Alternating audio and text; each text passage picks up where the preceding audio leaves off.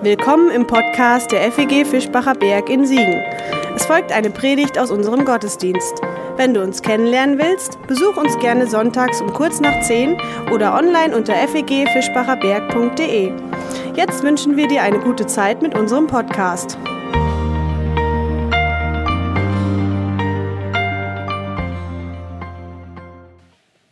Ein neues Jahr steht auf dem Papier, 2019. Der Jahreswechsel ist ja nicht selten Stichtag für Veränderungen. Zum Beispiel trat am 01.01. die Mütterrente 2 in Kraft. Der Beitrag zur Arbeitslosenversicherung, der sank, der Mindestlohn stieg und ebenso stieg das Kindergeld. Erfreulich. Bei den Steuern gibt es auch häufig Änderungen und seit diesem Jahr ist es möglich, neben männlich und weiblich im Geburtenregister divers eintragen zu lassen. Etwa 80.000 Menschen in Deutschland deren Geschlecht nicht eindeutig zu bestimmen ist, die werden damit auch auf dem Papier endlich sichtbar. Und das sind immerhin etwa doppelt so viele Menschen, wie es FEG-Mitglieder in ganz Deutschland gibt. Also eine doch auch beträchtliche, beträchtliche Gruppe. Also 2019, das bringt Neuerungen mit sich. Dazu gehört auch, dass ein neuer Vers über das Jahr gestellt wird, ein neuer Bibelvers, Letzte Woche haben wir zurückgeblickt auf den Vers, der das im vergangenen Jahr war. Heute schauen wir nach vorne. Das Bibelmotto für 2019, das habt ihr auf euren Plätzen schon gefunden als Lesezeichen. Das dürft ihr natürlich gerne mit nach Hause nehmen. Psalm 34, wir haben ihn schon gehört, daraus der Vers 15. Suche Frieden und jage ihm nach. Suche Frieden und jage ihm nach. Ich musste leider bei diesem Satz, als ich ihn gesehen habe, als ich gesehen habe, was die Jahreslosung für dieses Jahr ist, an eine Rede oder an einen Ausschnitt einer Rede von 2017 denken, die mir damals wie heute ein mulmiges Bauchgefühl bereitet hat. Und äh, ich habe sie euch mitgebracht. Wir werden sie jagen. Wir werden sie jagen. Alexander Gauland nach der Bundestagswahl im September 2017 in Richtung Bundesregierung und Angela Merkel. Ein denkwürdiger Tag und eine denkwürdige Aussage. Sie trifft die politischen Turbulenzen der letzten Monate vielleicht auf den Kopf oder, wie ich empfinde, vielmehr mitten ins Herz. Und das Miteinander aus Gaulands Satz, wir werden sie jagen, und der Jahreslosung, jage dem Frieden nach, das fand ich irgendwie bezeichnend, dieses Miteinander. Für das, was der Vers bei mir in der ersten Begegnung ausgelöst hat. erscheint mir nämlich zwiespältig. Irgendwie doppeldeutig, vielleicht sogar widersprüchlich. Frieden jagen? Das passt nicht so recht zusammen für mich. Ich hatte da Probleme mit, da irgendwie dran zu kommen. Und daher ist eines meiner ganz persönlichen Ziele für diese Predigt heute Morgen, diesen Begriff des Jagens, einen guten, einen vernünftigen, Sinn abzugewinnen. Aber dazu später mehr. Suchen wir zuerst mal nach dem Frieden und das ist mein erster Gedanke. Warum könnte ein Vers über den Frieden überhaupt aktuell sein im Jahr 2019, im 21. Jahrhundert?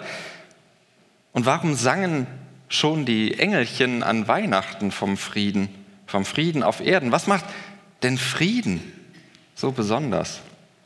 Das liegt für uns vielleicht gar nicht so unbedingt auf der Hand. Noch weniger für mich ganz persönlich, denn ich habe nicht mal den Kalten Krieg bewusst miterlebt. Und von kriegerischen Auseinandersetzungen in Deutschland bin ich erst recht zeitlebens verschont geblieben. Natürlich bekomme ich Krieg mit, aber eben aus sicherer Entfernung und auch nur sehr, sehr reduziert. Daher habe ich mich mal ein bisschen schlauer gemacht äh, und mal über Krieg und Frieden ein bisschen recherchiert, vor allem über Krieg. Ihr seht hier vor euch eine weiße Weltkarte. Wer den Podcast hört, mag sich das einfach vorstellen. Eine Weltkarte mit den Umrissen äh, und alles in weiß. Jetzt überlegt mal, wie viel der Fläche müsste ausgefüllt, müsste markiert, eingezeichnet werden, wenn man jeden Schauplatz, also jedes Land der Welt, wo es einen bewaffneten Konflikt gibt, mit Todesopfern. Wie viel Fläche müsste ausgemalt werden? Macht das mal in eurem Kopf, diese weiße Fläche, und malt mal alles aus, wo ihr denkt, das müsste ausgemalt werden, wenn wir alle Konflikte einzeichnen. Stellt es euch im Kopf vor. Wie sähe diese Karte aus? Und wenn ihr dann ein Bild im Kopf habt, vergleicht das mal mit der tatsächlichen Karte, die ich euch mitgebracht habe. Wer nur den Podcast hört oder das nachprüfen möchte, kann äh, bei Wikipedia nach Liste der andauernden Kriege und Konflikte suchen. Da kann man das alles nachschauen. Wie fällt der Vergleich aus zwischen dem, was du dir vorgestellt hast und dem, was jetzt hier tatsächlich eingezeichnet ist? Warst du vielleicht eher optimistisch oder pessimistisch unterwegs? Hast du mehr vermutet oder weniger? Oder passt es in etwa zu dem, was du vielleicht sogar wusstest, was du dir vorgestellt hast? aus dem, was du mitbekommst, irgendwie zusammengestellt. Das ist aber noch nicht die ganze Karte. Denn zu dieser Karte kommen noch die Länder und die Regionen mit Konflikten, die mehr als 1000 Todesopfer jährlich fordern. Ich habe euch die hier rot eingezeichnet. Noch eine ganze Ecke mehr. Und die Karte ist fast komplett bunt oder schwarz und rot. Ich nenne euch mal diese Länder, in denen es im letzten Jahr oder in den Jahren davor pro Jahr mehr als 1000 Todesopfer gab. Sortiert nach Beginn des Konfliktes und der älteste Konflikt, der schwelt seit 1984. Wir dürfen das durchaus als eine Art mahnendes Gedenken hören und verstehen, wenn ich die Namen vorlese. Türkei, Somalia, Sudan, Jemen,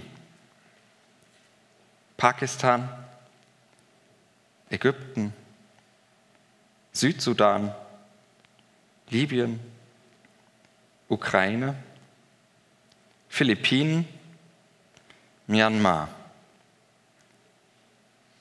Und mehr als 10.000 Todesopfer jährlich, die gab es außerdem in Afghanistan, Irak, Mexiko, Nigeria, Kamerun, Tschad und Niger und Syrien. Suche Frieden und jage ihm nach. Und das ist noch das Offensichtlichste, was mir in den Sinn kommt, wenn ich über den Frieden nachdenke, über den hier gesprochen wird. Wenn ich an den Frieden denke. Aber es ist längst nicht alles, was damit gemeint ist. Im Hebräischen, da steht das vermutlich bekannte Wort Shalom. So sieht das auf Hebräisch aus. Shalom. Das wird zwar in der Regel mit Friede übersetzt, lässt sich aber eigentlich gar nicht mit einem einzigen Begriff wiedergeben. Shalom, das meint in etwa, wie es ein Theologe sagte, lebensfördernde Geordnetheit der Welt. Lebensfördernde Geordnetheit der Welt. Und diese Ordnung, so sagt er, die strahlt hinein in die Politik.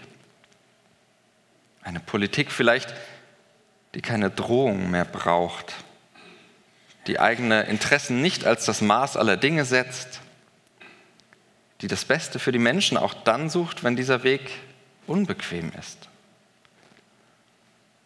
Und Shalom fließt in ein Recht.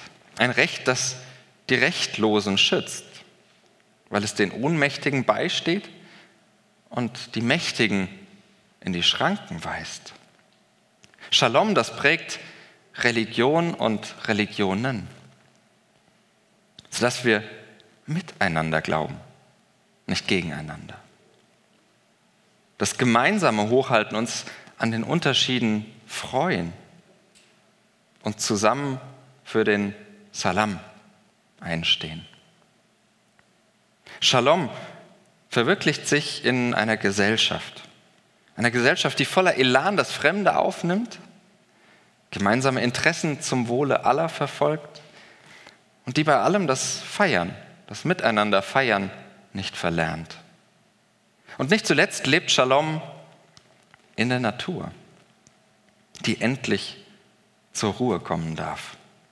deren Wunden nicht immer größer und tiefer aufgerissen werden, deren Schönheit die Menschen zum Staunen bringt und zur Fürsorge und Verantwortung motiviert. Eine lebensfördernde Geordnetheit der Welt. Oder etwas anders gesagt, Shalom ist, wenn die Welt in Ordnung kommt. Shalom ist, wenn die Welt in Ordnung kommt.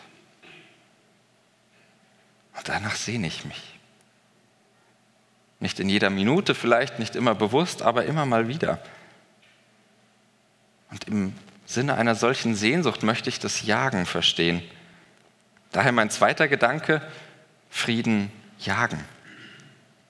Nun habe ich zwei unterschiedliche Vorstellungen vom Jagen im Kopf, wenn ich über dieses Wort nachdenke und das, was da als Bild transportiert wird, was es bei mir auslöst. Und ich glaube, dass beide Vorstellungen sinnvoll sind und vielleicht sogar einander brauchen. Das erste ist so das abwartende Jagen. Ich stelle mir dabei eine Jägerin oder einen Jäger vor, wie er oder sie auf dem Hochsitz sitzt und wartet. Oder so eine Spinne, die in sicherer Entfernung zu ihrem Netz darauf wartet, dass der Signalfaden zittert. Und vielleicht ist diese Art von Warten ja dein Zugang zum Shalom. Aufmerksam warten. Aufmerksam beobachten, was passiert. Vielleicht ist es deins, meins ist es gelegentlich, die Sehnsucht nach dem Shalom auszuhalten und diese Sehnsucht zu pflegen. Und vielleicht kennst du das Gefühl des Jagderfolgs in Anführungszeichen, wenn Shalom sich dann wirklich zeigt. Wenn die Welt an mancher Ecke tatsächlich in Ordnung kommt. Wenn sich dein vielfältiges, vielleicht manchmal chaotisches Leben ein bisschen ordnet. Das abwartende Jagen. Daneben habe ich aber auch noch ein zweites, weniger, äh, wesentlich weniger ruhige Form der Jagd im Kopf. Am ehesten vielleicht das Bild einer Verfolgungsjagd im Actionfilm oder das Bild einer hungrigen Raubkatze, die ihrer Beute nachjagt. Also weniger Ruhe, sehr viel mehr Action. Dieses Jagen, das braucht eine Menge Energieaufwand. Es erfordert höchsten Einsatz. Was ich meine, ist die Jagd nach etwas, das ich unbedingt haben will. Eine Jagd, für die ich womöglich auch meine Komfortzone verlassen muss, wo ich mich vermutlich sogar in Gefahr begebe und wo ich die Möglichkeit des Misserfolgs nicht scheue. Auch das ist für mich Jagen. Es beschreibt die umkämpfte Sehnsucht nach einer geordneten Welt. Und ich glaube, der Shalom, der braucht beide Arten des Jagens. Vermutlich haben alle so ihre Schwerpunkte, ihre Art zu jagen und ich wüsste, was meine Art zu jagen wäre. Könnt ihr mal überlegen, was äh, eher euer Schwerpunkt wäre, die Spinne oder eher die Raubkatze. Aber vielleicht ist gerade die Herausforderung beim Tun des einen, das andere nicht zu lassen. Beides irgendwie die Waage zu halten. Es braucht den unermüdlichen, bisweilen gefährlichen Einsatz, die schnelle Reaktion, die geballte Konzentration, Kraftanstrengung zur richtigen Zeit. Und es braucht genauso das aufmerksame Abwarten und Beobachten. Und das bringt mich zu meinem letzten Gedanken, meinem dritten Gedanken für heute. Den Frieden glauben. Frieden glauben. Unser Text, der hat einen Kontext, also Text drumherum, etwas, wo er dazugehört, einen größeren Abschnitt, Sätze und Gedanken, die um ihn herum gestellt sind. Wir haben den Psalm 34 schon gehört und spannend sind da vor allem die Verse 12 bis 15. Kommt her, ihr Kinder, höret mir zu, ich will euch die Furcht des Herrn lehren. Wer ist's, der Leben begehrt und gerne gute Tage hätte, Behüte deine Zunge vor Bösem und deine Lippen, dass sie nicht Trug reden. Lass ab vom Bösen und tue Gutes. Suche Frieden und jage ihm nach. so interessieren dann nicht alle Einzelheiten. Ich will diesen Text jetzt nicht auslegen, sondern mich interessiert nur das Anliegen dieses Textes. Die Furcht des Herrn. Schönstes Bibeldeutsch ist mir schon klar. Vielleicht kann man das einfach mit Glauben umschreiben. Nicht das Fürwahrhalten von Sätzen, die ich einfach annehme. Das ist damit in der Bibel eigentlich nie gemeint, sondern ein Glauben als Lebensbewegung. Als eine Bewegung, in der ich mich am Göttlichen ausrichte. Eine Bewegung, in der ich immer wieder aufmerksam beobachte und frage, wo, was und wie ist Gott in der Welt? Wo, was und wie ist Gott in der Welt? Unser Kontext, dieser Abschnitt, der ist ein Gedicht darüber, wie diese Lebensbewegung aussehen könnte. Und an der Spitze steht unser Satz, suche Frieden und jage ihm nach.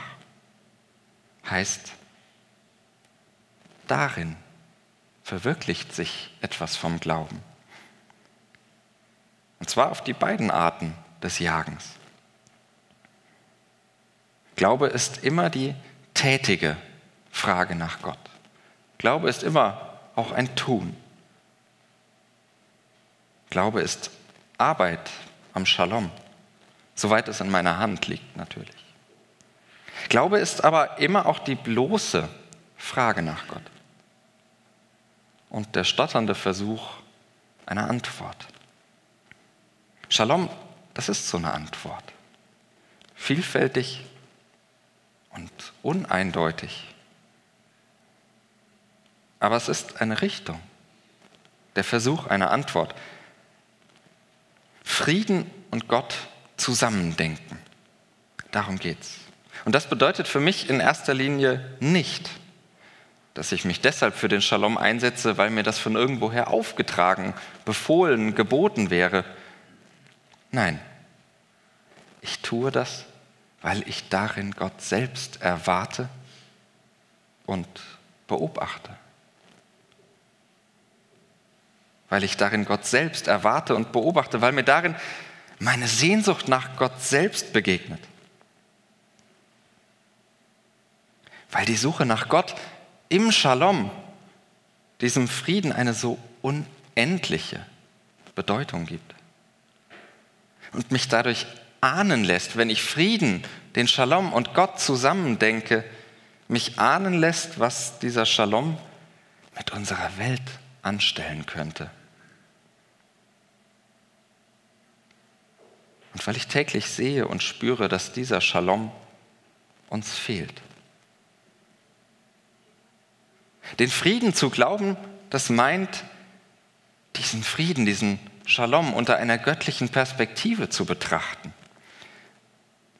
Ihn als etwas Göttliches, als etwas Göttliches selbst zu glauben dadurch ein so besonderes Zutrauen in diesen Shalom zu bekommen. Dieses hoffende Zutrauen, dass der Shalom meine und unsere Welt tatsächlich in Ordnung bringt. Denn Shalom ist, wenn die Welt in Ordnung kommt. Frieden suchen, jagen, glauben. Dazu ruft uns die Jahreslosung, das Bibelmotto für 2019 auf. Sie ist keine plumpe Antwort. Keine plumpe Antwort auf die vielen Fragen, die uns und unsere Welt bewegen. Sie ist aber eine Einladung und Hilfestellung, selbst auf die Suche nach Antworten zu gehen. Immer wieder zu suchen, was denn dieser Shalom bedeutet. Ihn in der Sehnsucht nach einer besseren Welt, nach einer Welt, die in Ordnung kommt, zu jagen. Aufmerksam wartend und tätig engagiert. Den Shalom zu glauben als etwas, in dem uns Gott selbst begegnet. Vielleicht wird unser 2019 als Gemeinde ja ein Jahr im Erleben des göttlichen Shalom, wenn wir uns immer wieder mal gegenseitig zurufen, suche Frieden und jage ihm nach. Amen.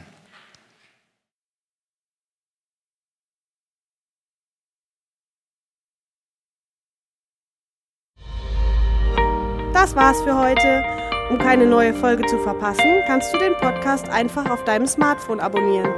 Mehr Informationen findest du unter fegfischbacherberg.de. Wenn es dir gefallen hat, lass uns gerne einen Kommentar oder eine Bewertung da und sag es weiter. Tschüss und vielleicht bis zum nächsten Mal.